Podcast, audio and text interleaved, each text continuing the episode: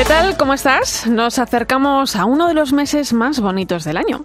Mayo es el mes de la Virgen y lo comenzamos celebrando el Día de la Madre. Es un tiempo de esperanza, como la que nos enseña María en la Pascua, un tiempo de alegría. Yo quiero tener un recuerdo especial hoy con todas las madres. Cuando llega un hijo a nuestra vida, cambia todo. Como dice el Papa, un hijo es un milagro que cambia la vida. De repente te das cuenta de cómo se llena tu mundo, de cómo tus prioridades se reordenan y cómo eres capaz de descubrir un amor superior.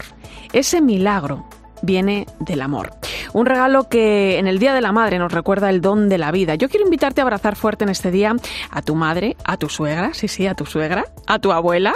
Dar gracias a aquellas mujeres en cuya maternidad encontramos la acogida, encontramos la ternura.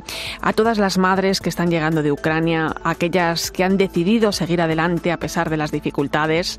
Celebramos el Día de la Madre y este año coincide con la fiesta de San José Obrero, esposo de María, padre y también patrón de los trabajadores. Celebramos el Día del Trabajo, en una semana donde hemos conocido los datos de la última encuesta de población activa que nos confirman que hay más de un millón de hogares donde todos sus miembros están en paro.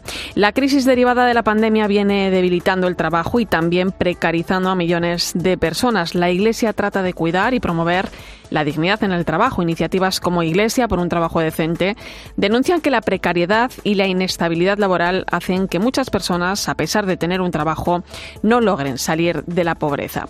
Recuerdo una catequesis del Papa Francisco sobre la figura de San José, donde pedía recuperar el sentido del trabajo y que los gobernantes debían dar a todos la posibilidad de ganarse el pan. Lo llamaba unción de dignidad, porque trabajar no solo sirve para conseguir un sustento, es mucho más.